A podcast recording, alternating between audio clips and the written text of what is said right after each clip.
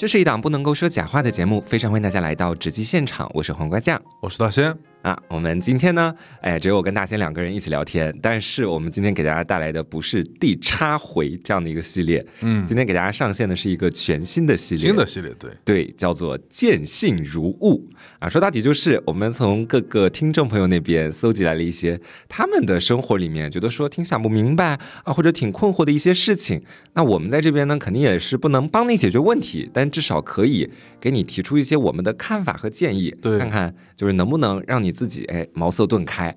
那后面的话呢，我们的这个系列也会持续的更新下去。如果各位自己有什么问题想要投稿给我们，想要写信给我们的话啊，非常欢迎大家在微博上面关注我们的呃官方微博，就是直击现场啊，跟我们节目是同名的，然后直接给我们私信就可以了。我们会定期的选择一些啊，我们可以解决并且觉得值得拿上节目跟大家一起探讨探讨的这样的来稿啊，然后我们一起来分析一下。那就话不多说，我们今天咱们就先来第一个问题吧。第一个问题，要不大仙那边先来说一个啊？我先说吧？啊，好，好，好。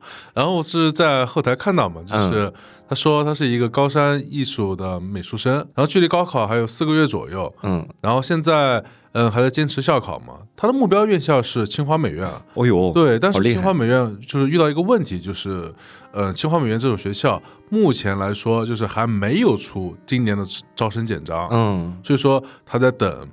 然后导致他校考也提不起劲来，然后联考考了也是一团糟啊！他在纠结要不要回去保底，就是考个九八五、二幺幺啊，还是说冲清华？然后因为他身边也走了好几个，就是他身边的好朋友了，就可能都拿到了一些通知，嗯，然后他现在比较焦虑。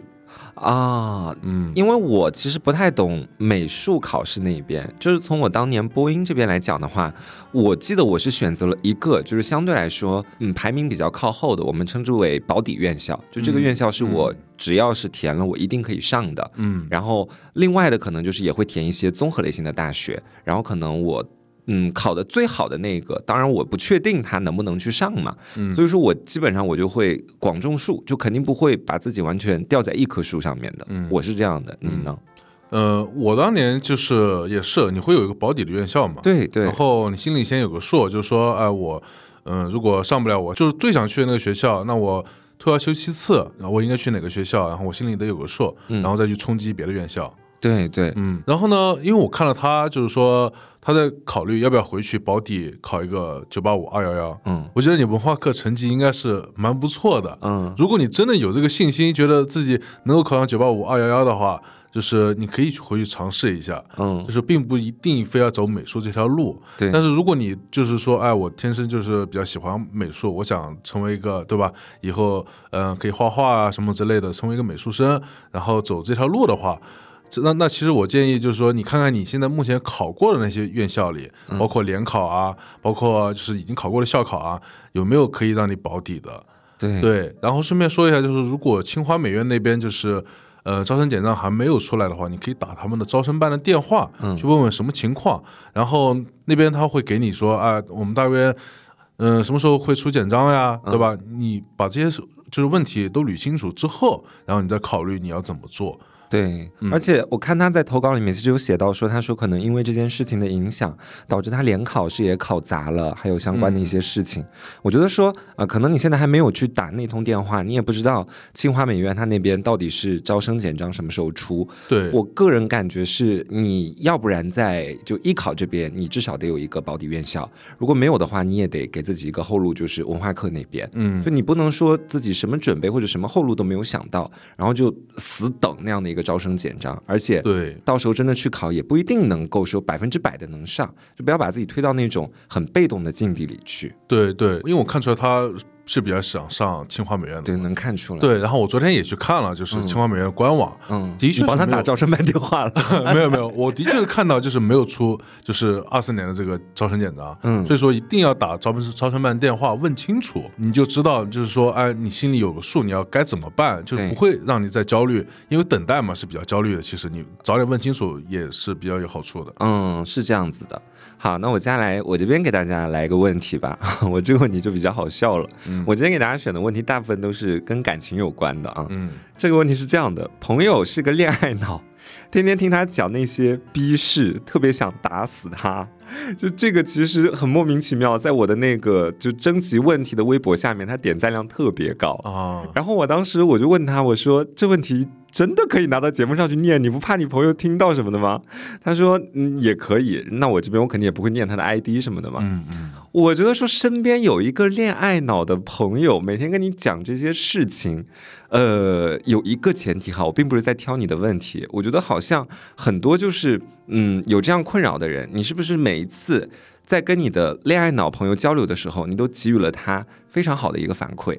这样的话，你们两个就形成了这样的一种反馈机制，对方也就是在每次出问题的时候，都会想要去来找到你。嗯，然后其实你这边表面上你装出的是一副啊，我会为你解决问题，并且我愿意倾听，但其实你心里面早就烦透了。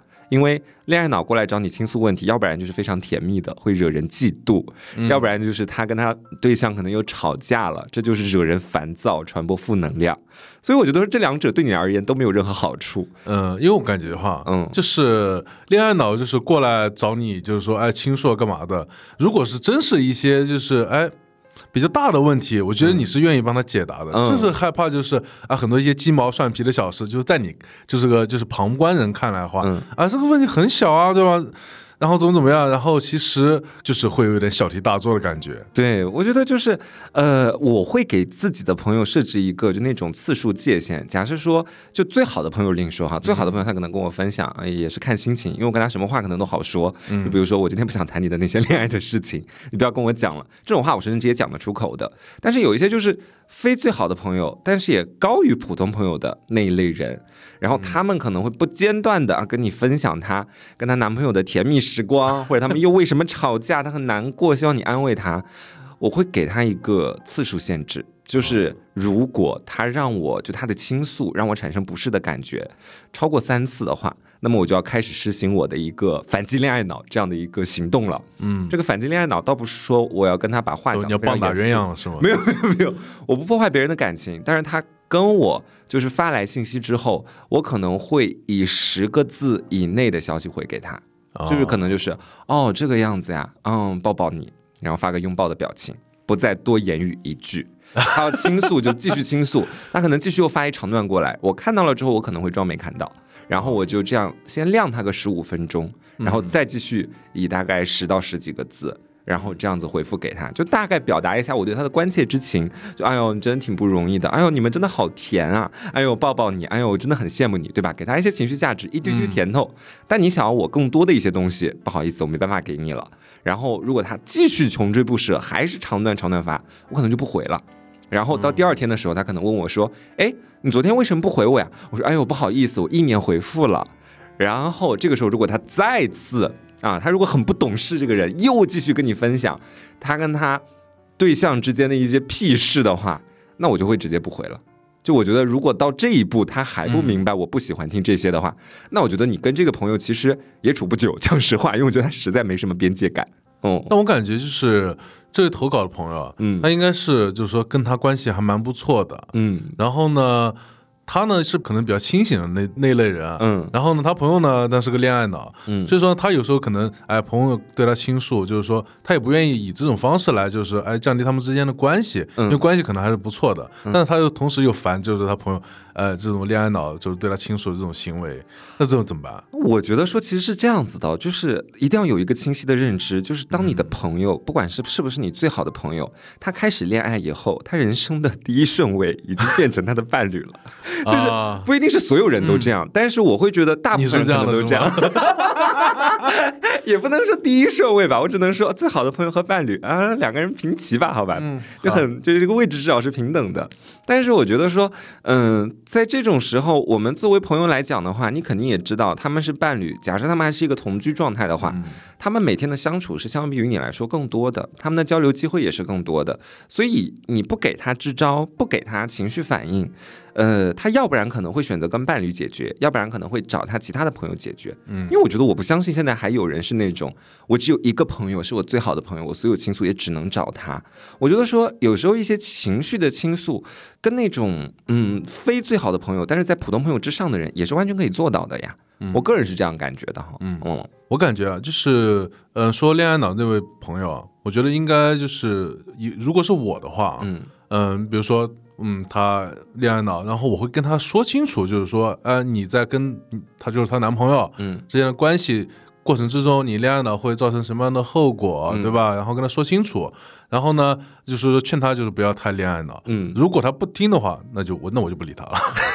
咱们我跟你说到后面都成就是不理这样的一个结果。对啊，我不可能就是说，哎，一个人他就是我。天天劝他，天天劝他，但是他不听我劝，那我要劝他干嘛？对，我跟你说，这就是我觉得也是这个人他投稿就最烦那个地方。很多时候哈，就碰到自己的姐妹可能在恋爱里面出现了一些问题，可能前几次你是非常乐意替他解决，并且告诉他说：“哎呀，你面前的这个对象不太行，感觉就是因为他本身自己也很义愤填膺，跟你讲了，他对象对他做了什么很不好的事情。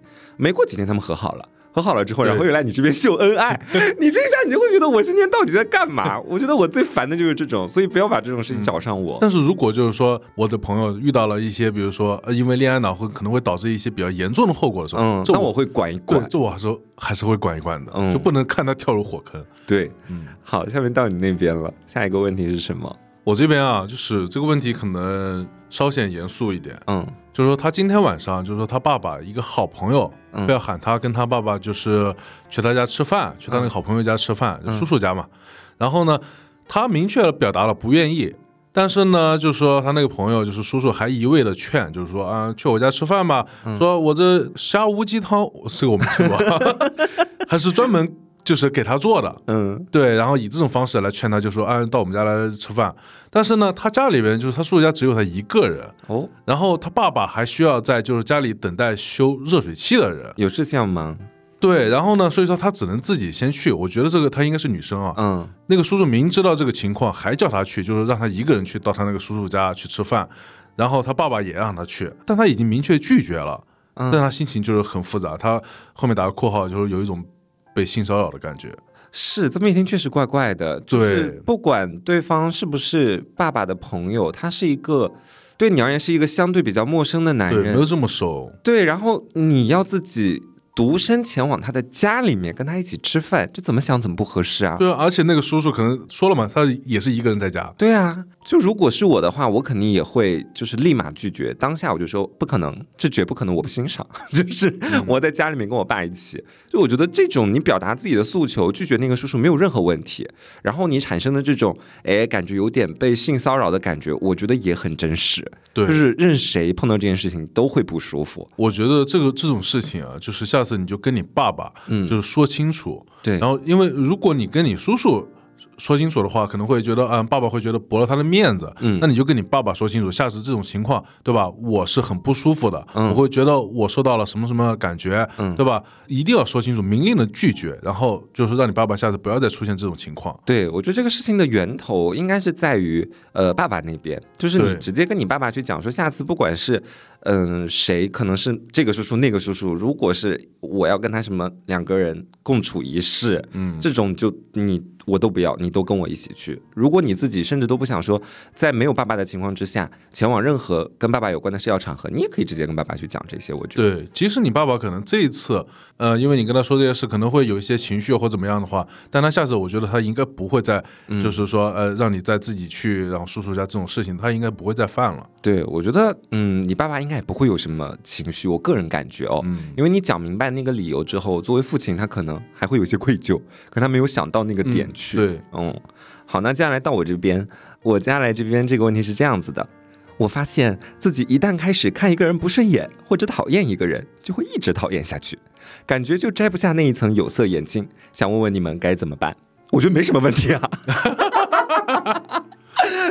哎，我真觉得没什么问题，K K，你觉得呢？我觉得也没什么问题。对，就是我也是，我看到一个，比如说我刚认识这个这个这个人，对吧？然后可能也不算朋友，嗯，然后我看他就是，他可能不管是是各种方面嘛，我就感觉嗯跟他就不是很对付，对啊，那就没关系，那就不用跟他就多费口舌，就不用跟他相处。我觉得戴有色眼镜算是人的一种本性，我真的可以这么去讲。嗯，就是很多时候人他就是会，比如说通过样貌或者通过一个人的片面的言行举止。我们的大脑会情不自禁的开始推测这个人，然后你心里面就算你不想，但是那个印象就已经形成了。嗯，那其实我们说，你只要不是就是呃，因为你的这种可能有色眼镜去干扰或者歧视别人的生活，你心里面稍微想一想，我觉得是问题不大的呀，因为这就是你当下的一个感觉。是，但我感觉就是有色眼镜这个形容词可能还不太准确。嗯，就是这这个不算有色眼镜，而是你就是主观的一种情绪。你在跟别人相处过程之中，肯定是如果我是跟别人去相处，我肯定是以我主观情绪为主嘛，嗯，对吧？我不可能说跟所有人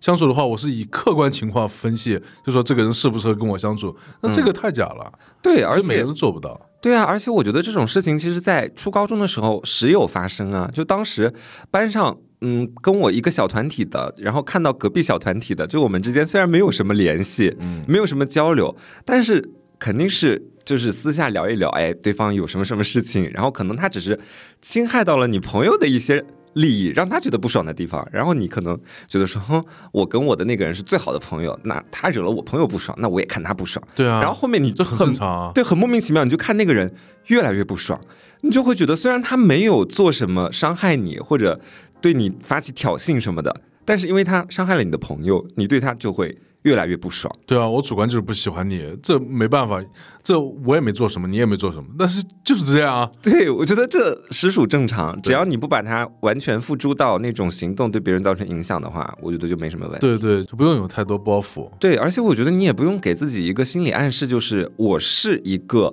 讨厌一个人就会一直讨厌下去这样的一个人。我觉得这反而是一种心理暗示，因为我经历过有一些情况是属于我一开始看这个人，我觉得看他挺不爽的，然后或者我觉得他肯定跟我不会成为朋友，但是到后面可能因为一些机缘巧合，我们聊天，然后我们去呃有一些共同的经历，你会发现说他跟你想象的其实不太一样，他反而是跟你很合拍的一个人。所以我觉得这种转变也可能出现，你不要把这种转变的机会完全给他掐死。嗯就如果两个人还是有一些交流的机会的话，也可以交流交流看看。我觉得，嗯嗯嗯，下一个这是关于职场的啊，嗯说他年前离职了，年终奖、季度奖就是啥都不要了。嗯然后呢，就是因为不想为讨厌的领导干活，这个领导呢做错事不肯承认自己错误，还无端克扣奖金，每天都非常形式主义的制作一些表格，逼迫他们填写。离职后解脱了，也舒服多了，但是现在呢，自己躺在出租屋里有点后悔，没有忍耐一下，现在是无业游民了。就是想问问，就是大家对这件事情是怎么看的呢？我想先问一下，嗯、大仙，你如果你是他的话，你这时候会什么心态啊？就是你当时在那个公司里面，然后老板压榨克扣奖金，你会离开吗？呃，我会离开，啊，我也会离开。我干过这事。啊，对，但是我会熬到拿到年终奖之后再离开，就是我会忍一忍哎。我不会，就我之前也是，就是就年前就离职了。嗯，因为我感觉在那个公司就是待的，反正哎，就是各种不舒服，嗯说领导也不怎么样，就是整天也是这种形式主义，让你填这填那。嗯然后呢，呃，我离职之后也会有一些就是感觉啊，我怎么这就离职了，感觉无业游民，感觉会有点焦虑，对吧？嗯嗯，但是呢，其实还好，就是但事实就并不会让你就是怎么样，就是你瞬间没工资了，虽然说是如此，嗯，但是也不你总有些积蓄吧？应该。对，就不会让你生活过得太过于那个什么，就是还好，其实真的。嗯，我觉得就是给自己一段休整的时间，对全身心的享受其中就好了。对，而且你就是离职后解脱了，然后也舒服多了。只不过呢，可能觉得自己成无业游民了，嗯但是但是其实没有人能强迫你每天都必须得去工作，然后你的心，对吧？你起码是感觉舒服了，你嗯身体也感也得到了休息。年后回来再找份工作，对吧？找一个好的工作，你有一个好的心态去面对。嗯，嗯，其实不用太想太多。我也觉得，就是我觉得这个就是人和人不同的选择。像我，我可能先会就是像前面讲到一样，就狗到拿到年终奖之后秒速离职。我可能心里面还会挺在意那些钱。但你知道，就是很多公司就是为了就是不让你这种操作，嗯他会在年后回来之后，比如说三四月份那时候再发年终奖，那我拿完之后我还能走吗？拿完之后你走可以走啊，嗯，那我那个时候再走呢，也可以啊。那你要熬再熬几个月呀、对吧？嗯，我公觉得司他可能就会觉得就是说，哎，你要拿年终奖，对吧？然后呢，再拖你几个月，对我我知道你想走，但是你又想拿中奖，我再拖你几个月，这几个月就是再压榨你。再压榨你，对各种什么脏活累活都丢给你。哎呀，这想想确实也是心里蛮堵的。嗯但如果年终奖的那个数额确实比较大的话，我愿意。如果就是那么 屁点钱的话，那我也是立马我就走。对，如果数额大的话，我也可以。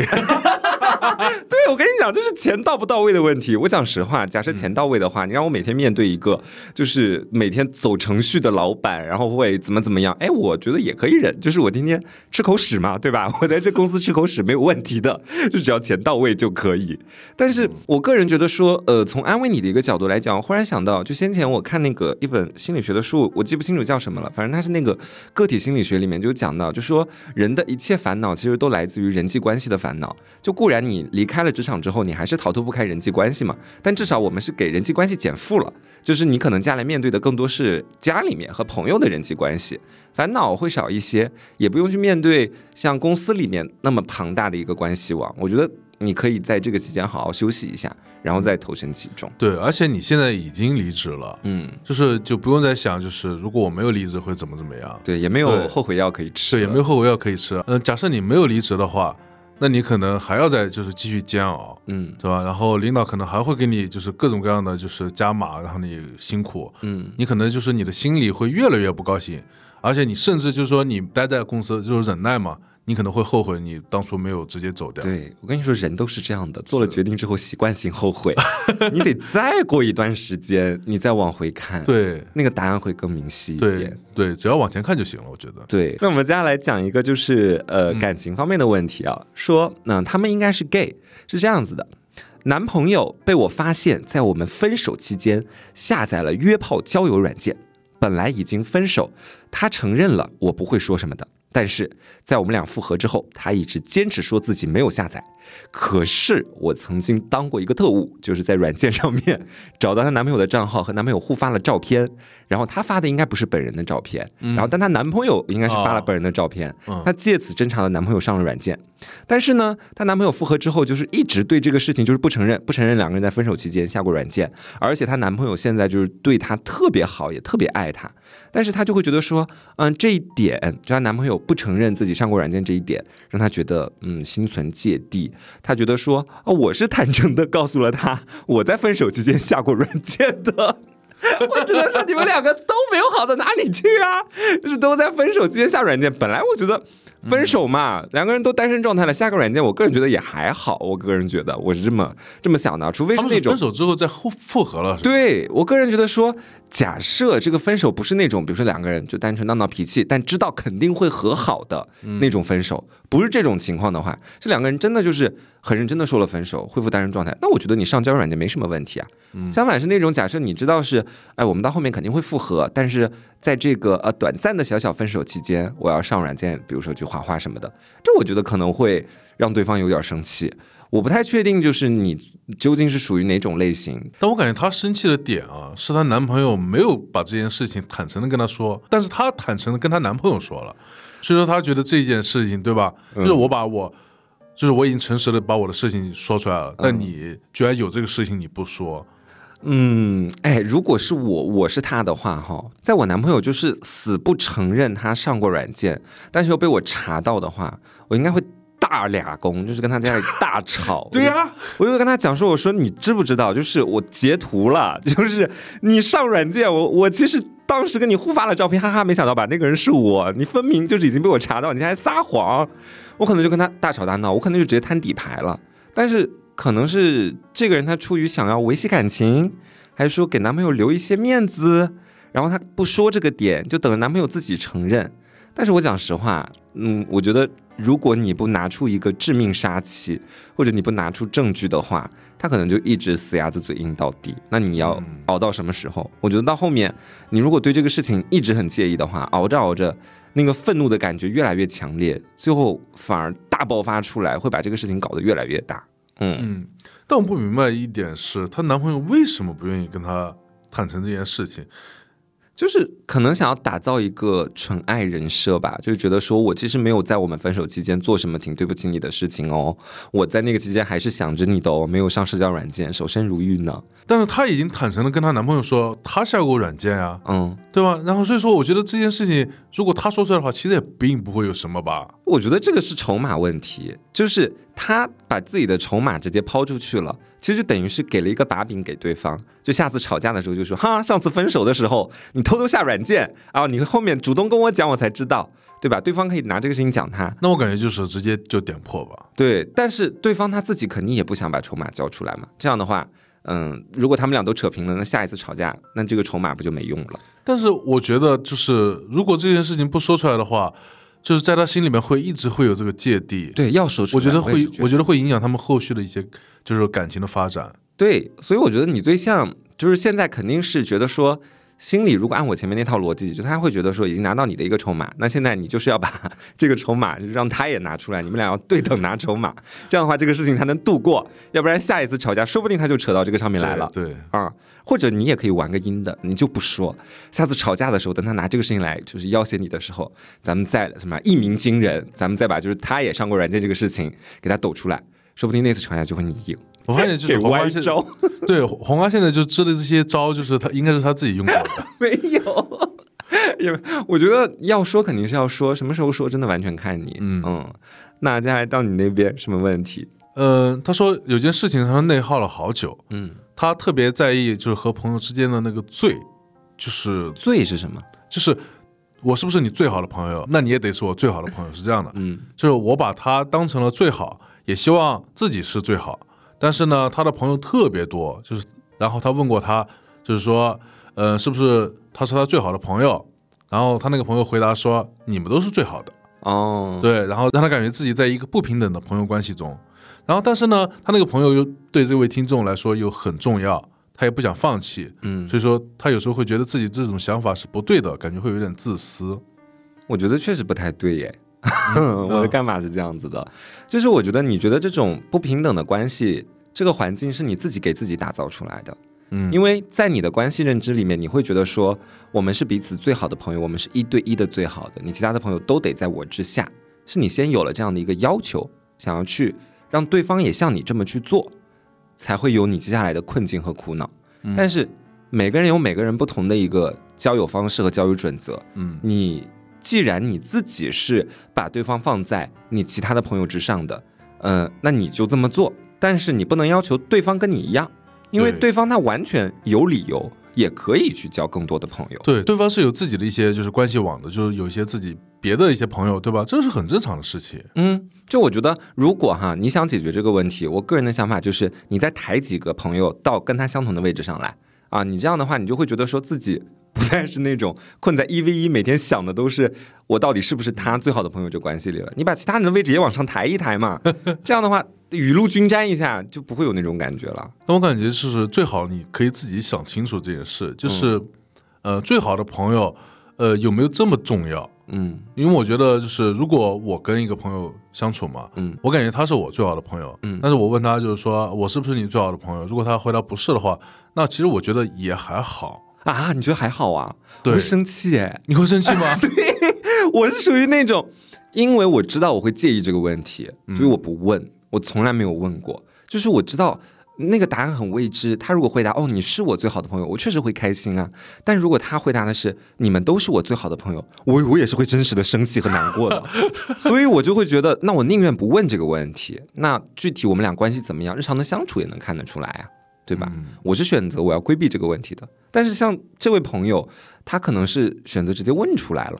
哎呀，我觉得还是不要问。你知道自己有这样的一个怎么说小小弱点的话，就不要把它问出来。这样的话，也给自己画个问号。但是我就是我，我刚刚说我不在意嘛，嗯，我不在意点是就是，嗯，因为可能对方朋友比较多，但是呢，我朋友没这么多，就不是一个性格的人，但是我们关系可能比较好，所以说我不会强迫他，就是说，嗯。你必须得也是我就是最好的朋友，嗯，然后呢，我们的关系是对等的，因为我感觉这样会就比如说干预别人的人生，其实无所谓的，嗯嗯，我觉得其实跟就是呃交友方式或者个人的一个习惯也有一定的关系，就是因为你知道，假设我一旦把某个人就抬到一个最好的朋友的位置上，我可能会跟他讲很多我的一些就是屁事，就是一些不能够外传的，我们俩聊天记录就真的是死了之后都要带进坟墓里面的那一种。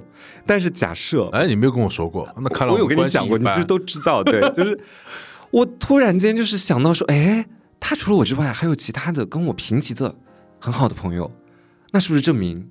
有一天我的事情说不定会被他说出去，我会有这方面的一个担心，但是我所以我就不想去确定这个事情。情绪我觉得都会有，嗯，对我也会有这种情绪，但是我可能就不会走到这一步，就是说他会觉得是不是你平常都不太跟别人说，就是自己很私密的小事情？也不是啊，我也经常说。你你什么时候说了？我没我没怎么听你说过。今天晚上就跟你说，我们俩是假朋友，是假朋友。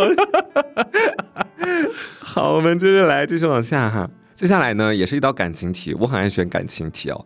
这个问题是这样子的，嗯，我朋友和他对象非常非常非常不搭，而且呢，啊，这是这也是一对 gay 情侣，而且其中的一被 PUA 了两年走不出来，而零就是会被一直拖累其中，然后还活在前任的阴影里面。类似于零说过，一的前任当着零的面求复合，然后一在恋爱之后还保留前任的很多物件，一还在和零确认关系之后当面提出零不是自己的理想型，现在零就一直觉得一不够爱他，零该怎么办？很像数学题哦。对我怎么都听乱了？哎，我来直接跟你们解释一下，就是小情侣 A 跟 B，然后我们就就拿就是一跟零来代称吧。嗯，就这个一有一个前任。啊，然后他一直忘不了这个前任啊，但是在他忘不了的情况之下，他就跟这个零在一起了。然后零呢也知道这个一有一个念念不忘的前任，因为这个一在家里面在身边还有很多他那个前任的物件儿。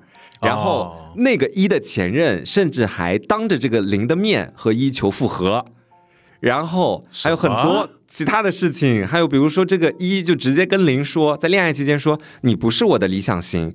那言外之意可能就是那个前任才是他的理想型，但是呢，这位林姐妹就是困在其中啊，也可能没有办法快刀斩乱麻，就觉得一不够爱他，林该怎么办？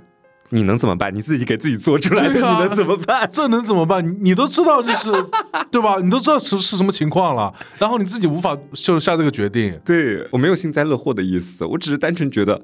嗯，很荒谬。我的笑应该是来自于荒谬，就是你分明知道面前的这个人，他无时无刻不在给你一些情绪的折磨，然后他忘不了他的前任。OK，我理解你，确实是觉得可能因为我爱他，所以我想待在他身边。但是前提是你能忍吗？你真的能忍吗？如果你能忍，那姐，咱们今天也不用就是有这条投稿。我甚至觉得，对我觉得这就像是什么，就像是大众。认认知里边就是说一加一等于二，嗯但是呢，我就是不愿意承认一加一等于二。嗯，那有什么办法吗？对呀，就是，哎，我觉得说你应该是跟你朋友分享了这个事情，然后你朋友过来投稿，那证明其实你心里面还是想解决这个问题。但是这个问题的解法其实也非常简单，就是你跟他分手。哦，我说的直白一点，就是因为在我的角度看来，嗯，你要去，哎，我觉得就很累，你知道吗？因为如果你接着跟他在一起，那你接下来的任务很有可能就会变成。我要花很长的时间去超过他的前任在他心里的地位。对，嗯，我觉得说白了哈，就是我觉得超过他前任地位，这是这首先是一件很难的事情。嗯，而且呢，我觉得如果你们俩继续这样谈下去的话，迟早有一天也会分手的。嗯，就是这是我觉得结局是比较注定的。他不可能突然转变，就是说我爱你比比我前任更多了，嗯，不可能的。他可能自己梦里面天天都会梦到这一点，所以他才能够继续坚持下去。对，我觉得就是结局已经注定了，就是你可以早一点尝试解脱自己吧。对，我也觉得，我觉得这个问题问出来就是提醒一下，就是给各位敲响一下警钟，各位还在。这个爱河当中沐浴，就久久不能出来的，碰到这种情况呢，咱们赶紧逃离，赶紧寻找下一段，嗯，不要再在这里再耗费时间了。他想他前任给他想，他念他前任念一辈子都可以，但是前提是不要干扰到咱们的美好人生。哦，让下一个问题吧。下一个朋友是这样的，就是他说我的朋友都是阶段性的朋友，嗯，最近要回老家了，以前在老家的朋友还要不要联系啊？就是很久没有见面聊天，突然叫出来玩，会不会很冒昧？嗯，如果不联系老同学和朋友的话，在老家就没有什么朋友了，也挺无聊和孤单的。哎，这不就是我们那期聊什么缘嘛，来也匆匆，去也匆匆里面讲的吗？你现在回老家还会叫朋友一起出来玩吗？嗯，会啊。但是我只会叫，可能也就两三个吧。嗯，对，其他的朋友就是也并就并不想去，就是见面或再怎么联系。他们主动找你呢，你回什么？不熟。主动联系我的话，我会是就是我会考虑，对，就是要不要出来，嗯就是想不想出来，就反完全跟着自己内心走吧。嗯，我觉得很多朋友都是阶段性的，这点真的没有办法避免。你从小学、初中、高中开始，就都是阶段性的那种类型的朋友，包括进入社会了，你从这家公司到那家公司，也可能会换不同的朋友嘛。嗯，那我觉得说，如果是那种真的很聊得来的友情关系，其实一直保持不变啊，只是我们可能交流频率变少了。我在你的生活里面可能不能常常见面了，但并不代表着说，呃，我们之间结束了。就我觉得这还是有区别的。嗯但是我目前是属于我在老家没什么朋友，嗯，说孤单也挺孤单的。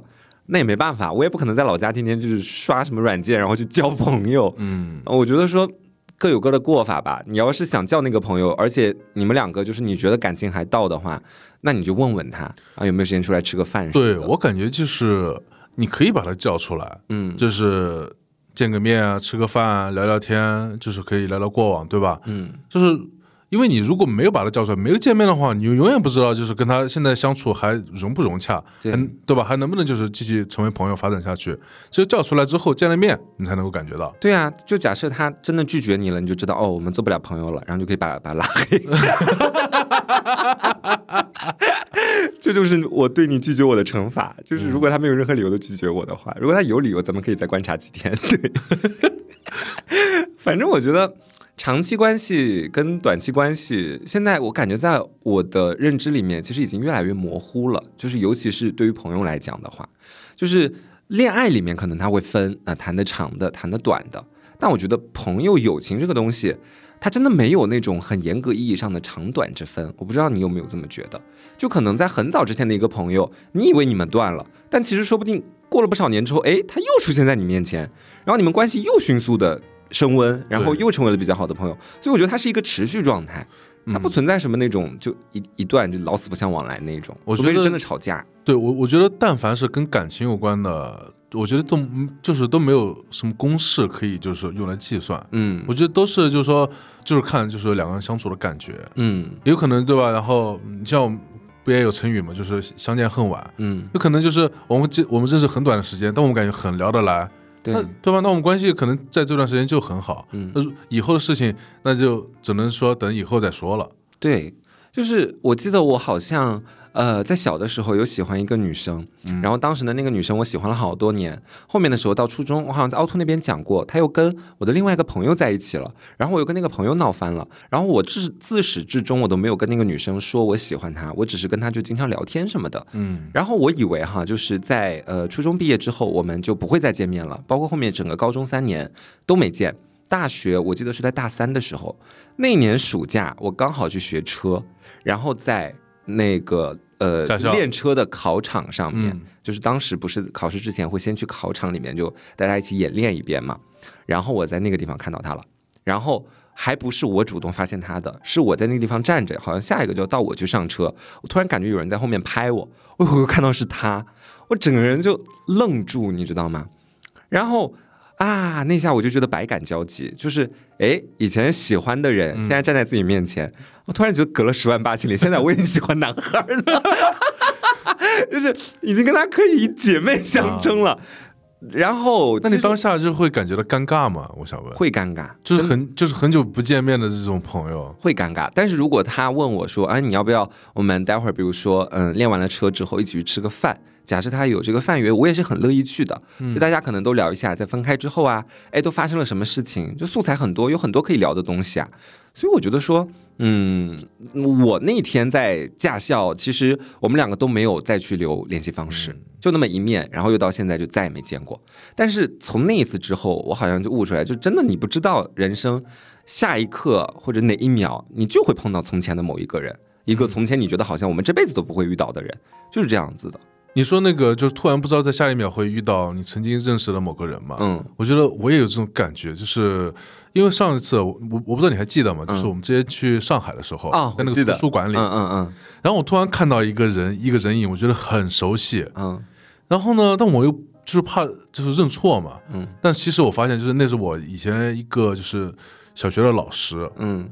然后类似的这种场景嘛，然后老师你可以换成朋友嘛，嗯，我觉得就是这种大仙当时抱头鼠窜，倒 也没有抱头鼠窜了，就是，呃，我会感觉到，你想想，小我从我小学毕业到现在，嗯。多少年了，我都我从来没有见过那个老师。但是你还是能一眼隔着那么远把他认出来，我是真挺佩服你的。对，就是那个老师其实还蛮有特点的，就是他短发嘛，嗯。然后人也比较干练，嗯。然后然后长相呢，就是呃五官呢也比较就是立体，嗯，然后呢，就的确是这样。你看多少年过去了，从来没有任何音讯，但突然在一个图书馆里遇见，就是遥远的这么一望，然后我大概率知道，就是感觉是他，但是我觉得这个感觉蛮百感交集的。对很玄妙哎，因为我那天跟你在一块儿嘛，对，然后就是大仙他突然间就拍拍我跟我说，等一下，他说回个头。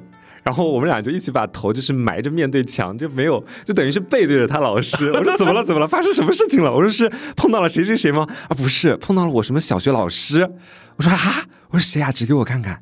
然后他就给我悄悄指了一下这样子。嗯然后后面好像你还上去跟他打了个招呼是吗？没有没有没有，嗯，对。你然后因为我怕是上去之后，然后万一别人不认识我了，你是。对，你是，对，然后我那一下，其实我会感觉什么哈，就像大仙他前面讲到的是说，他觉得那个老师很有特点，所以他一秒钟就能把他认出来。嗯，但是在我这个跟那个老师完全没有任何联系的人看来，他真的就是普通的一个路人。对，对我没有去察觉到你前面说的什么哦五官立体、干练、短发，其实他到现在在我的脑海里都是一个模糊的印象。哦，但是我觉得恰恰是因为你跟他有一段很共同的经历，然后 就给人一种很玄学的感觉，好像人之间是有某种磁场的。对你，们接触过、交融过，然后等到你们时隔很多年之后的某一天，然后你们两个就又忽然间两个磁场又对撞，你就是能马上很迅速的发现它，嗯，这种感觉好奇妙的。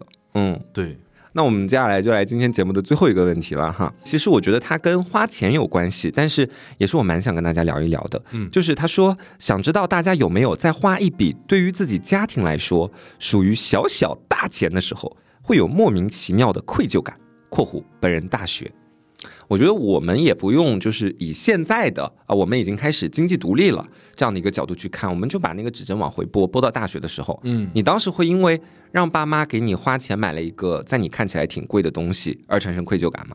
嗯，我觉得这是得看什么东西吧，嗯，比如说，就是比如说，如果是我让爸妈，然后花小小大钱嗯买了一件，比如说贵的衣服或者鞋子的话，我觉得会比较，我我会有愧疚。对我也是，就是你知道，在我们县里面，当时我记得，呃，只有一家耐克店，然后呢，里面的衣服基本上，当时一件棉袄是五六百块钱吧。我妈那年冬天就说过年要带我去买一件新衣服穿，然后我当时看到那件棉袄，我试了，我觉得特别好看，我很喜欢。然后我妈当天什么都没有多说，就是直接把它买了下来。啊、然后她说她也觉得我穿着挺好看的。更重要的是，在那个之前，可能我跟我妈刚因为什么事情拌了几句嘴，然后她给我买了那件衣服，嗯。后面回去的电瓶车上，我就一度就感觉非常的自责跟愧疚，嗯。非常奇怪这个点，我就会觉得啊，我有什么样的地方去值得我妈为我花这五六百块钱？嗯啊，这五六百百块钱分明是他们赚到的，现在为我花。然后我妈可能又在那边讲，她说 我妈就是很爱这种教育方式，就是每当给我买了一个什么东西，马上就会接下来下一句就是你要好好学习。妈妈就是对你挺好的吧？不是好好学习白买的。不好好学习的话，下次没有。还有一种也不会讲下次没有了，就是我有对有一些杜撰，但是他肯定会提到就是好好学习这个点就，对，就会借此就给你发一些就是督促。对敲打敲打你。但是你会觉得这种愧疚感，嗯，它是 OK 的吗？是健康的吗？从你的角度看来，嗯，我觉得吧，怎么说呢？我觉得愧疚是很正常的。嗯嗯，就算是比如说再多花点钱，如果这个事情是在干正事身上，比如说。呃，报了个培训班呀，嗯或者怎么样的话，我也会有愧疚。啊，你报培训班都会有愧疚啊？对啊，报培训班我不会有愧疚哎，我说你们愿意花随便花，真的，反正我不是很爱上培训班但我但我会有一些愧疚的。啊。比如说你，比如说培训班可能几千几万，对吧？呃，就钱你在大学，是我觉得小几万也挺多的了吧。嗯嗯然后呢，就会感觉啊，那我这个培训班到底就是万一没学出来啊，嗯对吧？万一成果不怎么样呀，万一对吧？然后到最后呃效果不理想，我会不会有愧疚？我觉得会有的。哦，你这么想，嗯，就是我学播音，我发现我是在我父母为我很喜欢的东西买单的时候，你会有愧疚？我会有愧疚感。就比如说他们呃在给我报艺考机构的时候，呃就花了好好几万嘛，然后去买一个我很喜欢的棉袄，花了几百块钱，我会产生愧疚感。我觉得他们为我的梦想助力了许多。对，然后但是比如说是我妈强制我去上某一个补习班，我不喜欢那个东西，硬给我塞进去，我心里面就想你爱花多少钱花多少钱，反正我是不喜欢这个东西。啊然后我个人是觉得说，这种愧疚感有是很正常的一件事情，包括你像今天我跟大仙两个人感觉都有愧疚感，嗯，但是我觉得这种愧疚感不宜太重，就是你有那个想法，就是说哦，这是爸爸妈妈给我的付出，然后我要去好好的钻研我喜欢的事业。包括我喜欢的这个爱好，包括学业，那嗯，不管是出于报答他们，还是成就自己也好，你心里面有一些感恩之心，我觉得总是好的。嗯，那为什么不宜过重呢？就是我觉得，如果你把这个东西想的太重了的话，嗯，会给自己更大的压力，反而有可能会适得其反。对，就比如是说，你报了一个什么培训班，像大仙刚刚说的，我压力特别大，我一定要拿到这个培训班的前几名，然后把自己弄得焦头烂额，可能到最后结果还不还不如你就是轻装上阵好好学来的那种结果好。对，而且我觉得就是愧疚不愧疚嘛，我觉得得看就是这笔钱。他到底应不应该花？嗯，你比如说买件衣服或者鞋子，对吧？嗯可能不需要买这么贵的。嗯，然后如果你成，如果你觉得自己有愧疚感的话，那下次可以不买这么贵的嘛，因为我觉得这个东西不是必须的。下次可以把原本六百块钱 拆成就是买两件三百的，可以得到两件的。对啊，然后呢，如果你是培训班的话，你觉得这个这笔钱或者是学费的话，对吧？或者买书，然后这这一类的钱，你觉得是如果你是必须的话，呃，比如说，嗯、不管这个钱对吧，省不省，嗯、花不花，他都必须得花的话，我觉得其实不用这么愧疚。嗯，对，然后你只要就是说，呃，买完之后，对吧？然后花了这笔钱之后，然后你可能就是说，哎，你好好的去使用它，我觉得就够了。哎，我还有个问题想问哦，就是你以后假设你做了爸爸，你会希望自己的孩子就是在你给他花钱之后产生这种愧疚感吗？如果你知道他有这种愧疚感，你会作何想法？我会跟他说不要愧疚。哦，对啊，不需要愧疚，为什么愧疚？我以为你会跟他说好好学习。我也觉得，就是虽然我之后不会有孩子，但是我会觉得说，假设假如有孩子，嗯，呃，如果他因为我给他花钱而觉得愧疚的话，我希望他一定要清楚两个点，嗯，一个点是。爸爸能给你花的这些钱，一定是建立在爸爸先解决了自己的需求之上的。就 是爸爸一定是先买了自己喜欢的衣服、自己喜欢的化妆品，还有自己喜欢的一切，才就是把钱供到你这边来。所以你的这笔钱对爸爸来说其实是呃挺空闲的一笔钱。然后第二个是什么呢？第二个就是爸爸对你的教育，包括爸爸就是选择把你生出来，其实就是一场风险投资。就是在选择把你生下来的时候，就已经认识到了这一点，对吧？就像炒股一样，咱们炒股，咱们投点钱进去，也是有输有赔，哎，不是有输有赔，有赚有赔，就是说不定赚，说不定赔。那我既然我愿意把钱花给你，就证明我压住了，压住了，到最后结果怎么样，我都接受，无所谓。